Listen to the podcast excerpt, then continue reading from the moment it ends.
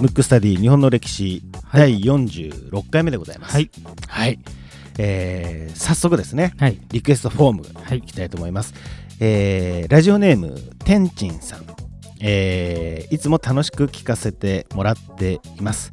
今回はリクエストではないのですが、はい、ポッドキャストで23回目以降がダウンロードできずに困っています。確認いただけますでしょうか？天智さんお困りだということで、あのすいませんね。ちょっと前10月の末にいただいたメッセージなんですけどもはい、これね結構困ってる方実はたくさんいるかなと思ってて、うんはい。厳密に言うと僕らもよく分かってません。うん、うん、ポッドキャストのアプリ、まあ、いっぱいあるのでちょっと例えばこの天珍さんが何で聞かれてるかっていうのがはい、ちょっとわからないのはい、ですけども、えー例えばキンキンでいくと Spotify とかあと Android 版だとキャストボックスとか、はい、あの結構ね Apple のポッドキャストのアプリだとそういう方がいあのね一回聞いたらそれを聞いたものがどっか行っちゃうみたいな、うんうんいうことがあったりっていう事象がはい、あるので、うん。あの他のサービスをちょっと使っていただくなりしてですね、うんうんうんうん対応していただければなと。ね。そうなんですよ。あの、意外とねあるのかなと思いながらちょっとうちらとしても聞いてもらいたいですね。そうなんですよ。はい。で僕もねあのいろいろこう調べながらというか、はい、やってますので、はい。あのちょっとねあのそこら辺のなんていうんですかねシステム的な部分っていうのは僕エンジニアとか、ねうんうんうん。詳しい人間ではないので、はい。ぜひちょっと今時点でだうんうん。だと、Spotify とかがうんうん。おすすめかなと、なるほど。わはい、かりました。思いますということで、あともう一点ですね。そうですね。広瀬さんから。はい、あのーちょっと前にも告知したんですけど、はい。あのー僕の本業の三名監視学の方の、はい。いえーいよいよ新しい生徒募集してますので、はい。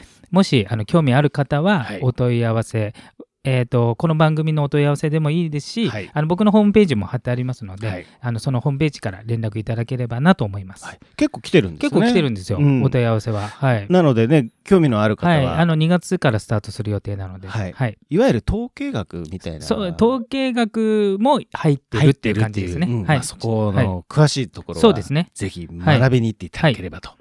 いうことでですね今回はですね、あの前回に引き続き続きですね。はいえー、兵士と源氏パートパート2 2ですね。はい。じゃあ、清盛の後、そうですねどうなったかってことですね。うん。で、まあ、これはもう、どの時代、どの国でもそうなんですけどね。はいあの、やっぱカリスマが、もう、ススーパー権力、プラス能力を持ってたうん平清盛が、まあ、亡くなると。うんまあ、後継者っていうのはそうそういないわけですよ。それに匹敵するようなね。まあ、後継者はいますけど、ひ力量が匹敵しなかったりとか。そうですよねあとやっぱり平家がうん貴族化しちゃったんで、あー要するに武士から、まあ、その貴族になっちゃったみたいなうんうんものですから、うんまあ、牙が抜けちゃったみたいなところもあるんですね。うんでやっぱり平和な時代ってえっ、とまあ当たり前ですけどね荒れてる時代は武力がある人が出世するし、うん。平和な時代は武力いらないじゃないですか。はい。だからやっぱ政治力とか、うん。なんかそういう人がこう上に上がると。うん。で、えーとまあ、平家もそういうことになりまして、まあえー、と武力的なうん。優秀な人よりも、まあ、ちょっとその政治力とか、まあ、またはちょっと世世当たり上手みたいなね、うんうんそういう人がまあ出世して、はい。まあ、ちょっと腐敗というか、うん。なんかいつの時代にも、そうですね。まあ、平家物語でいうね「うん。おごれる者久しからず」っていうやつになりまして、うんそうすると武士のうん。もう一反対側の勢力にはい。やっぱ期待するっていううん。人たちも、うん、出てきますね。出てきますからね。うん。でその時に、まあ、前回話したように一人だけ逃しちゃったうん。源氏のスーパーエリートがいるわけですよ。うんしかもその人が非常に有能だったっていうのがこの歴史の皮肉なところで、うん。ねあの例えば残した人がね、はい。凡人だったらうん。別に残してもよかったって話ですけど。でも結果論ですよねそれね。そうそうそう結果論、うん。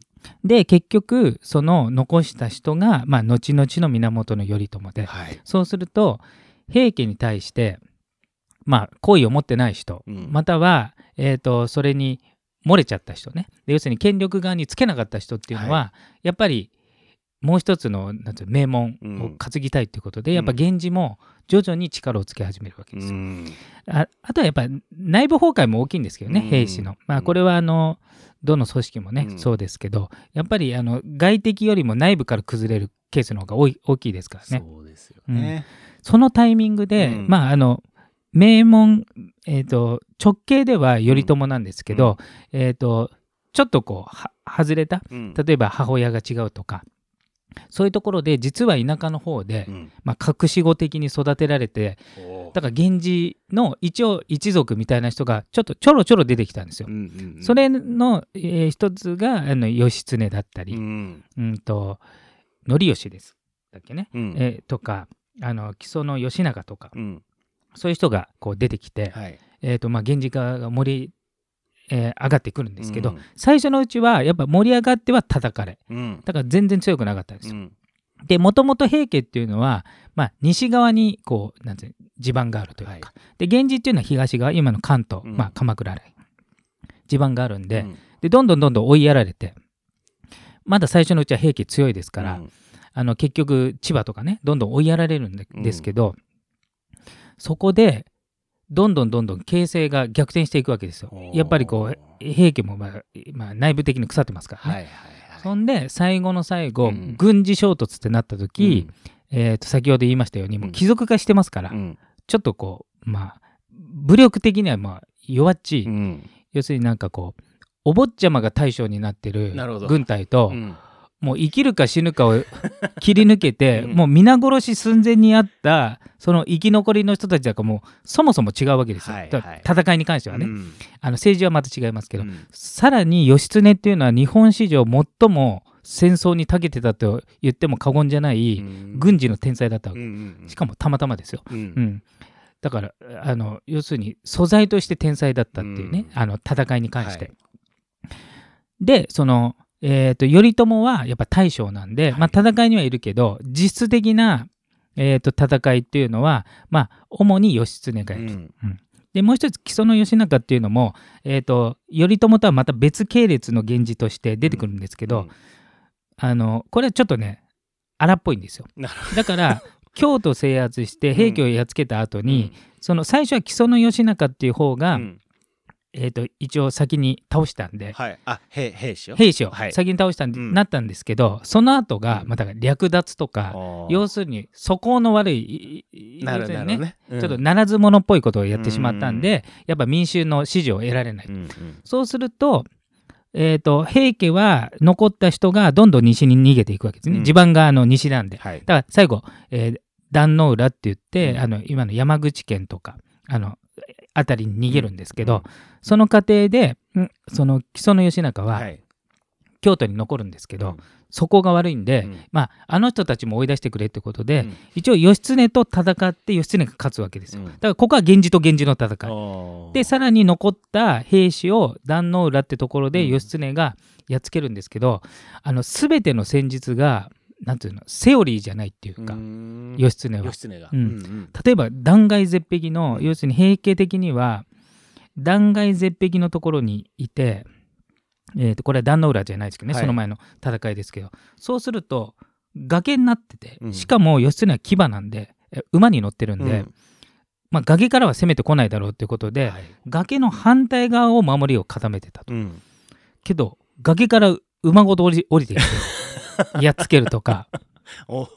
ものすごいこと考えるわけ。だから普通じゃない戦い方、でもうほぼ連勝していくっていう。で最後にその壇ノ浦っていうね船の戦いでも結局圧勝して、はい、での最後あの平家っていうのは、うん、あの何回も言ってます。貴族化してますから、はい、あの天皇家要するにあの藤原氏もそうなったんですけど、うん、天皇そのものにはなんないんですけど、はい、天皇に自分の娘を嫁がせて、うん、生まれた子供は自分の孫だから、うんうん、その孫を天皇にするっていう権力の握り方をするわけですよ。うん、で当時、えーと、天皇ってなんと3歳の安徳天皇。まあだから3歳 ,3 歳。だからもう勝手に天皇になっちゃったんですね、はいはい、もう自分の意思はないですから。が、えーと、天皇になるなるっていうか天皇の証って何かわかる、うん、天皇の証あ、うん、歯が黒いとか？うん、それはちょっと違う。三種の神器っていうのを持ってないといけないですね。なるほど。うん、全然違いますね。そうそうそうんで最後その三種の神器をはい。抱えたまま、うんまあその乳母みたいな人とね、うん入水自殺して、うん一応その安徳天皇は亡くなるんですよ。うん、で、三種の神器って何ですかね？三種の神器は、はい。剣、はい。鏡、うん。玉？まあまあ勾玉、はい。うん、これを持ってるのが一応天皇の証なんですよ。うん、だからいろいろね、であのー前回も言いましたけど、はい。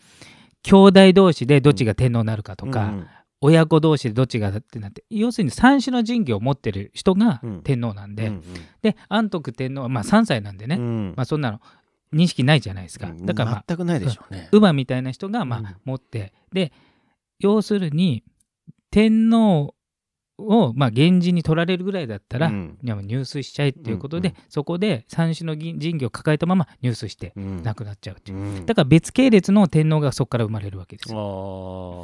一応あの、えー血筋はありますけど、はいはい。ちょっとそっちじゃない、うん。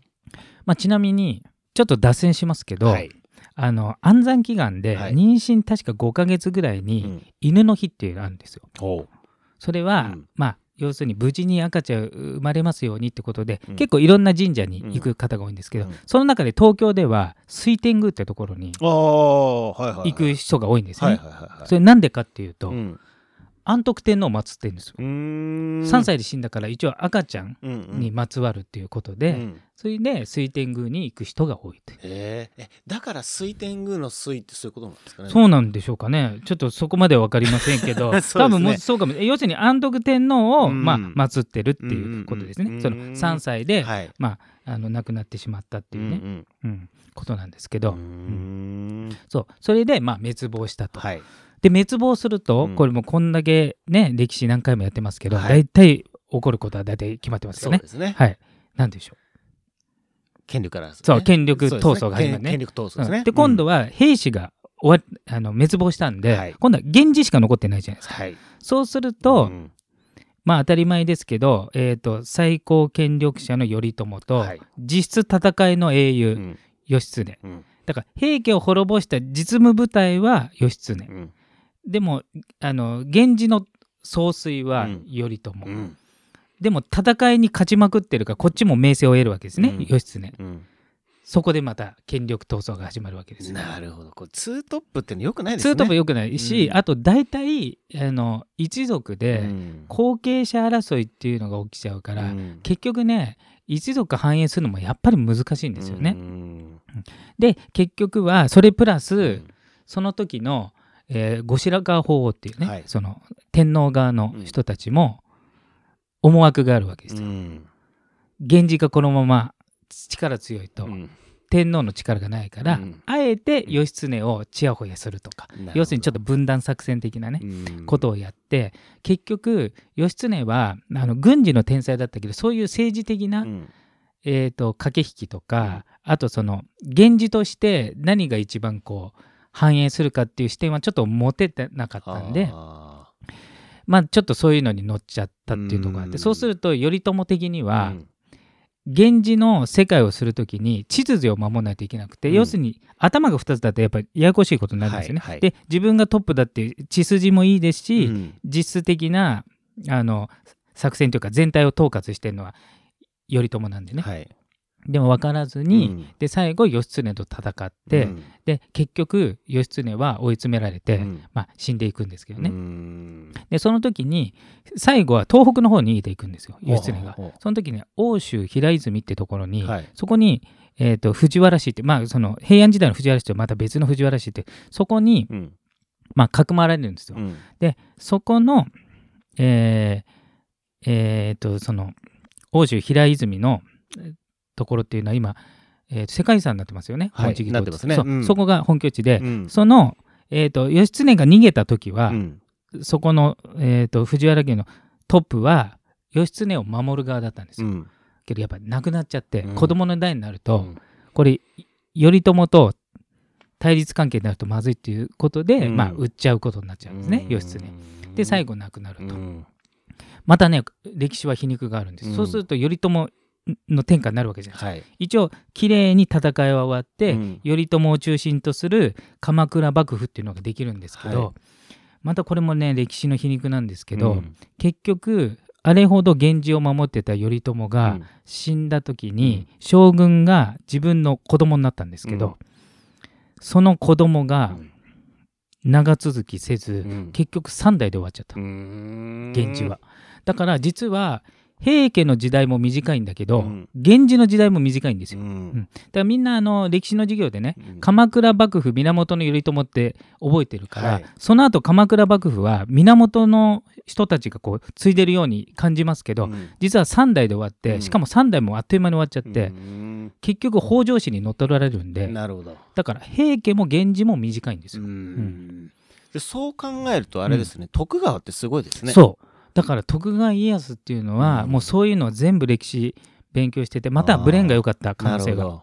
ありますけど、うん。まあ、どうしたらあのその自分の要するに徳川家が繁栄するか、長く繁栄するかってことでうん。一切自分の身内要するに、えー親戚関係は政治に参加させないっていうね、うん。思い切ったことをしてるんで。そうですようね。ん、だからやっぱり歴史に学ぶっていうのはねそういううん。大事なことかもしれないですね。そうですね。はい、えーじゃあもう兵士も源氏もすなんかガチャガチャっとそれぞれ戦って内部でやってたけどそうそうそう。結果的うにん、サクッと終わっちゃったってことですそうそうそう。あの両方ともね。両方ともね。でしかも最初、平家の一、まあ、家臣というか、うん。平家の側の、えー一族だったのが北条氏、はい、で北条氏は平家側だったのに、うん源氏側にああそっかそっかそうなってますね。そう、ん。あの移り要するに裏切り、はい。さらに源氏までやっつけて 最後天下取ったんで。非常にここのあれですねあの、うん。裏キーパーソンは北条氏ですね。そう。だから最後北条氏が天下取ったんでうん。あの実質ね、うん。あの将軍にはならなくてはい。出権という形ですけど、うん。だから意外と、うん。あの源氏兵士っていうねうん。くくりで結構みんな話しますけど、うん。両方とも短くうん。やっぱり北条氏が最後は取ったっていうねなるほどですね。感じですね。はい。ちょっと今度どっかのタイミングで北条もやりたいですね。そうですね、ん。はい。ということでですね、はい。えー今回のテーマは「兵士と源氏パート2」でした。むくむくラジオだべむくむくラジオだべ？むくむくラジオだべ？